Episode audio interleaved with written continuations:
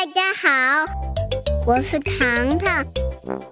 这是我的妹妹茉莉。嗯嗯嗯，茉莉茉茉莉，嗯，那这是我的爸爸，我是糖糖的爸爸宝康，这是茉莉的爸爸。我是茉莉的爸爸王涛。欢迎大家来到茉莉糖的周末。茉莉，你爱这个世界吗？哎，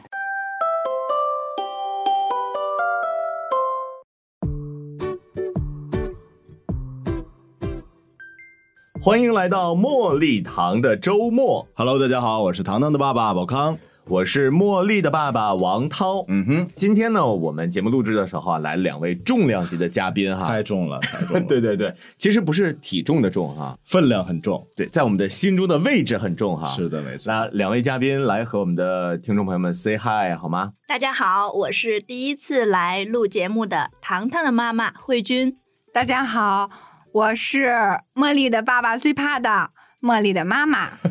两两位领导来视察工作了哈， 对对今天正好对对这个来参与到我们的录制当中，我们用掌声先欢迎一下两位领导。都不敢说 话。 然后我真的感觉 王涛的怯懦的眼神，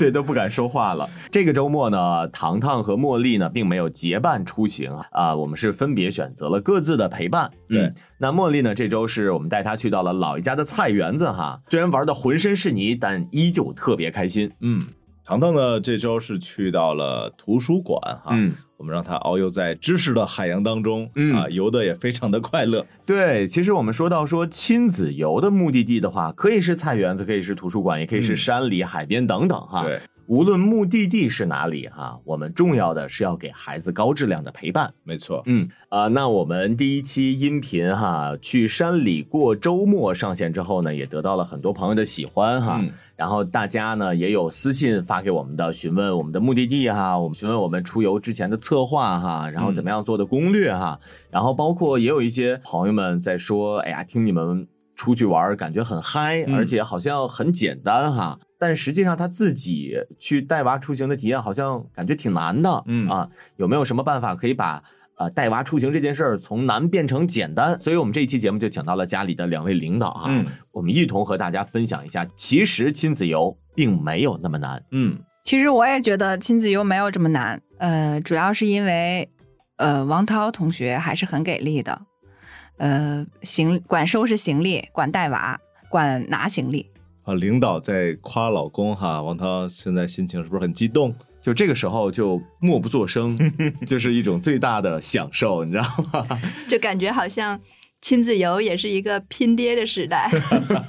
哎，那说明宝康做的不太好哈没。有，其实我的实力毋庸置疑啊。呃，在谈到亲子游不太难的这个话题的时候，我们也为大家梳理了一些点哈。嗯那首先来讲的话呢，其实呃，并不是拼爹了，而是说我们家长要做好心态上的准备。没错，嗯，就像刚才啊、呃我们聊到的哈，这个周末带着糖糖去图书馆了。其实我觉得有可能是你想象当中的说啊，糖糖非常听话，拿一本书哈，在和你们在一起来来去看书。嗯也有可能是说，哎呀，他看着看着书，觉得看困了，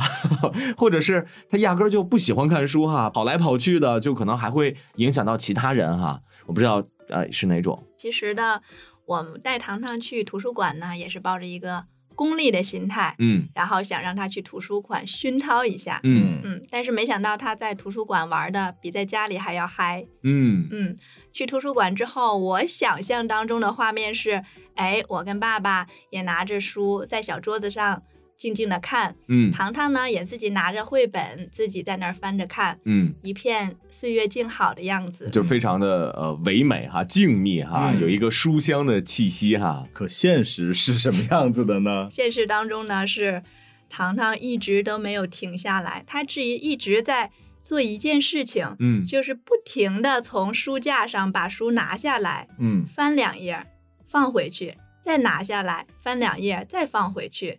然后我、我问糖糖，我说需不需要妈妈给你读？需要，刚开始的时候还是需要的。嗯然后，但是在我给他哦读的过程中，他完全没有看一眼书，也没有看我，他的脑袋一直在四处不同的乱晃，嗯，嗯我就就觉得还是很新鲜的，是很吧？新一奇。开始我以为他学会了一目十行，啊，后来我才发现我在那儿看书，糖糖就在旁边看我。所以你们带他去图书馆是本着要熏陶的哈，但实际上糖糖并没有像你们想象当中的说真的沉浸在书的海洋。嗯，但是呢，他的兴趣点也是有的。他嗯觉得，哎，从书架上拿书哈、那么大的书架，嗯我啊没有见过，然后那么多的书，他一本一本拿出来，哪怕看个封面呢，是吧？对对，可能他的点和我们啊、呃成人的这个点并不在一条线上。嗯没错没错。对，所以当这个时候，这是发生在图书馆，其实还好，对吧？因为我们是可以接受的。嗯那如果说我们在前期为孩子精心去策划和准备了一次亲子游，但是实际上孩子可能并不太喜欢嗯啊，我不知道糖糖遇到过这种情况吗？嗯，其实我觉得像孩子越来越大，很多种这种情况你都会出现的。因为嗯每次出去玩儿的话，我们都想象当中，哎，今天爸爸妈妈要带你去一个什么什么样的地方。我们嗯想象的是孩子玩的特别嗨，嗯我们看到孩子开心，我们也很开心。嗯在现实生活当中，往往是因为一些实际情况，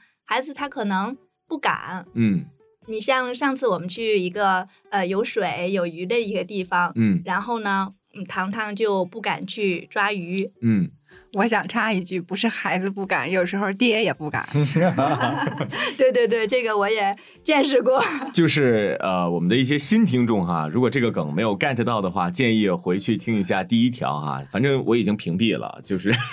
其其实是这样的，我感觉呃，孩子会在玩的过程当中会有自己一些胆儿小啊，一些情况发生。嗯还有一种情况就是我们呃带孩子去了一个非常呃好的一个景区啊、嗯，我们希望他能在那儿玩的很开心，让他体验各种不同的项目，但是很可能他就被景区门口的一个小喷泉所吸引住了，在这个景区当中。最喜欢的可能就是那个喷泉，你让他去，哎，我们去玩滑梯吧，我们去玩其他的一些好玩的内容，他并不愿意去，啊，这个时候其实就涉及到一个我们家长的心态问题了。就比如说，好像是你给他准备了花儿，但他却偏偏偏偏喜欢草一样。哎，对那这个时候你们会生气吗？刚开始的时候，心里还是有一点小小的失落的。就比嗯方说上一次带糖糖去海边儿的时候，然后都觉得以为孩子会在水里边儿玩的很嗨，嗯结果呢，他其实有点害怕的。对我带着他，他需要给他又加油又鼓励的，数着一二三四，小脚才敢往海水里边迈一点点。嗯但是后来觉得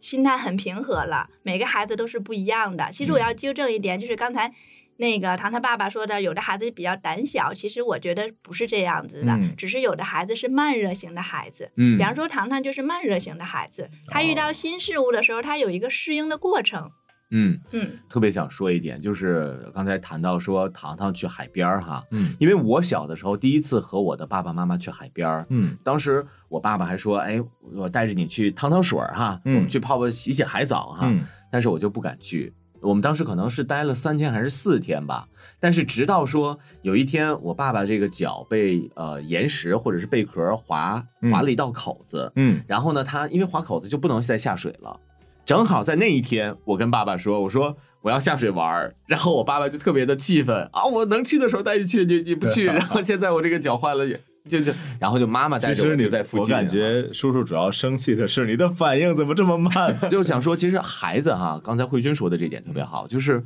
他没有太多的胆量的意识，可能他就是对新鲜事物的接受程度是可能是需要有一个过程对的，有对吧嗯快有慢，对吧对？我觉得我们要给孩子足够的时间和空间，嗯那我觉得糖糖也并不是说你们带他去到海边，然后呢就，呃，他觉得不敢下水哈、你就就以后再也不带他去海边了，嗯还是会在不停的说尝试啊，从这个可能说河边是吧，然后慢慢的到水更多的地方，然后再到海边，嗯因为我们现在也在策划哈、下个周末要带着糖糖和茉莉哈、去到海边哈、赶上这个夏天的尾巴，我们要体验一下海边的夏天是什么沙样的滩。之旅，对嗯对对，对，至然少后现在糖糖已经跃跃欲试了。 对呀、你看，这就是孩子从不接受逐渐的到接受的过程。嗯那如果说最开始我们带着娃出去之后，娃不喜欢，家长很失落、很生气，之后呢就不带孩子去尝试了，那就会造成说孩子对这个，比方说海水，就一直是有一些阴影，或者一时接受不了的。所以从这一点上来讲，我觉得家长的心态首先要摆正。我们的孩子对它是一个独立的个体，它接受新鲜事物的程度是有一个快慢的，嗯，我们要给它足够的时间和空间。没错，对，然后这个也是我们要分享给大家的第一个啊很关键的点。我其实还是想说一点，就是除了我们要对孩子有一些耐心，给他一个成长的空间之外，其实我们对自己还是应该放的心要宽一些。嗯亲子游嘛，嗯，除了孩子要玩的好一些，我们父亲母亲尽可能的也要玩的嗨一些。嗯，这个问题哈、我的领导特别有发言权。上一次我们去山里过周末 哈、玩的最好的应该就是他了。对，嗯，对，呃，就是糖糖可能大了一点，然后茉莉呢还涉及不到这个问题。就比如说上次，呃，茉莉的爸爸抱着茉莉去玩那个彩虹滑道，嗯然后就有呃听众跟我们说，带着孩子玩这个，他不害怕吗？嗯我现我是我现在想说，他有选择的余地吗？ 然后呃，其实你就会知道，从小的时候，孩子可能意识还不太强的时候，你就嗯带他去体验一下这种范围内的强度的游戏哈、嗯还是可以的。对，其实旅游本身就是一种体验，嗯呃，我们在带孩子旅游的过程当中，让他去更多的去认知这个世界，嗯去体会、去感受，嗯呃其实这样对他的成长是非常有帮助的。嗯，然后我我就觉得还有一种声音啊，是说亲子游主要是孩子玩的好，嗯家长呃不重要。嗯如果孩子玩的好的话，家长你看到孩子玩的很开心，自然就会很开心，所以嗯就是一个好的亲子游。你们觉得怎么样？这个观点认可吗？我觉得，如果你把所有的心思全都放在孩子上，你会你会变得很累。这个亲子游真的会很累。孩子开心你就开心，孩子万一有点不开心，因为孩子他有的时候确实不可控的，嗯你可能就紧张，甚至生气了，甚至跟孩子在景区大打出手的我都见过。啊，嗯，茉莉的爸爸就不一样了，只要茉莉的妈妈玩的开心，他就开心。不是，最关键的是，因为王涛有好多项目他不敢玩儿，比方说一些高空项目啊，好，啊哦这比方个说这个秋千呀、啊悬崖秋 千呀，呃，其实我的感觉是说，既然提到亲子游，除了陪伴之外，嗯更多的是一起的概念，就是孩子在玩儿，你也在玩儿，你才能呃稍微的去尝试理解他玩的那个点在哪儿，对然后你们的关系才能更近。可能就是这个过程，也是孩子在向父母学习、提升自己勇气啊，或者是嗯能力的一个过程。对对对，如果你只是说孩子玩的好，你在旁边全方位的去看护孩子，那其实你你的角色可能不是说爸爸妈妈了，嗯而是一个管家或者是一个保姆，你或者是一个看娃嫂，对吧？对，是或这者样说的是一个逃避者啊，像上次。这个王涛同学 就没有给茉莉起到一个带头的我作已经用啊。我已经立好 flag 了哈，我们这个这一页翻过，好吧？那这就是我们探讨的第一个点哈。第二个点呢，就是带娃出去，嗯的确会遇到一个很大的问题，就是安全性。嗯，那这一点呢，也希望说我们有更多的宝爸宝妈一定要提高自己的警惕，因为就在前两天，我们还没有出去玩儿哈，我和啊、菲菲，我们在这个呃饭后带着茉莉去散步的时候，嗯我们就看到一个孩子，嗯大概也就三四岁的样子，就从很远的地方就自己走过来了。嗯然后我们当时还驻足了，等了很久，妈妈才能跟上。对，当时我们还说，哎，这还好遇到是是我们，如果说真的是一个人贩子，孩子可能就不见了。啊，对，那次我是觉得挺惊险的。然后我是在想，哦，可能妈妈就在后面，但是等了好久，妈妈都没有跟上来。嗯然后我就立刻驻足看着那个孩子。呃，其实有一瞬间我是想过去把那个孩子呃拽到我身边，就是呃，直到等到他的父母出现，我再。但是他的妈妈很快就出现了，这点还是比较好的。然后我也和他妈妈说了一句，我说别离孩子这么远。嗯，可能当时哈，就是妈妈正在锁这个共享单车，嗯孩子自己先下来了。但是你要知道，这是在我们平时的生活场景当中，如果是在景区的话，因为景区人流就天然的就多，嗯对吧？人流量天然就大，对，撒手就没。对你孩子一旦说脱离了你的视线，其实就非常的危险了。呃我还记得就是我们上次在呃有一个带糖糖去一个水母馆的时候，就有一次这样的一个经历，因为那水母馆里边会比较暗嗯啊、然后呢里边会有一些呃霓虹灯啊这种这个、哦镜面儿的那种是吧？对嗯对，，就是那种呃光光线的那种效果，嗯呃，而且人也比较多，哎，一不招眼儿，糖糖就跑跑丢了，然后我们真两的个看不着了。对对，就真的看不着了，因为那里边很黑，而且它每一个嗯亮光亮的地方，可能是一个很吸引人的一个小场景、小水母啊，很嗯有特色的。嗯一大家人都是聚在一起的，一堆一堆的人都是，所以说我们稍微哎一注意景观，然后孩子没了，孩子肯定是也是光顾了看景了，嗯嗯所以就不小心脱离了爸爸妈妈的手。嗯，我们当时真的太害怕了，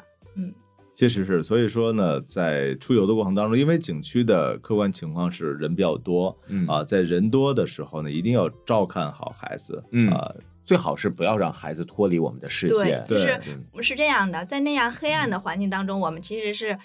建议尽量不要让孩子的手脱离你的手，嗯，嗯，对因其为实有的时候视线它会欺骗你，你跟不上它。嗯其实我突然想起了我小的时候啊，大概是在五六岁的样子，我爸带我去北京天安门看这个升旗仪式，嗯因为特别小嘛，看天安门升旗的人特别多，嗯我爸呢就让我挤到了第一排，因为我当时还小嘛，所以说他们会让我走嗯到第一排去看。然后呢，我爸就在后边儿嗯来观看。等到升旗仪式结束散场的时候，坏了，因为人瞬间都散开，我就找不着我爸在哪儿了，然后他也找不着我在哪儿，我就在那天安门广场上，我就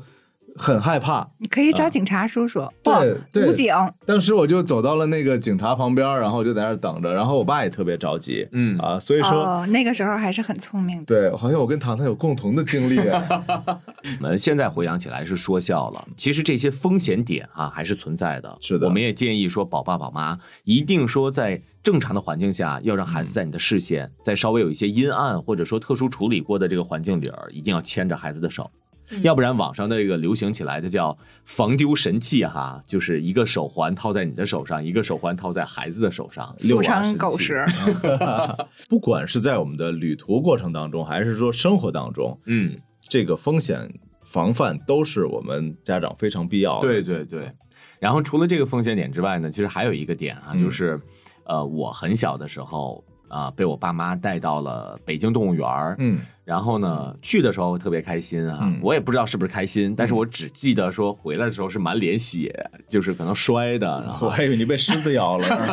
然后然后我姥姥就就痛批了一下我的爸爸妈妈，嗯然后呃，就是当时稍微的有一些印象，嗯那我觉得像这种呃。这已经不能算叫磕磕绊绊了哈，这应该是摔伤了。嗯对，哎，这个问题怎么规避啊？其实我感觉这不是规不规避的问题，这是一个极低的概率。啊，可能在我的认知范围当中，呃，只有王涛跟我说他旅游的过程当中，满 满脸是血，不是，是当时可能是啊，因为我记不清当时的过程了。嗯然后后来就跟我爸爸妈妈就聊起来的时候，他们说嗯可能是当时有一个小台阶儿、嗯啊。然后呢，因为我刚会来回的跑哈、嗯嗯啊然后他们一转眼没有看到，我就从台阶儿上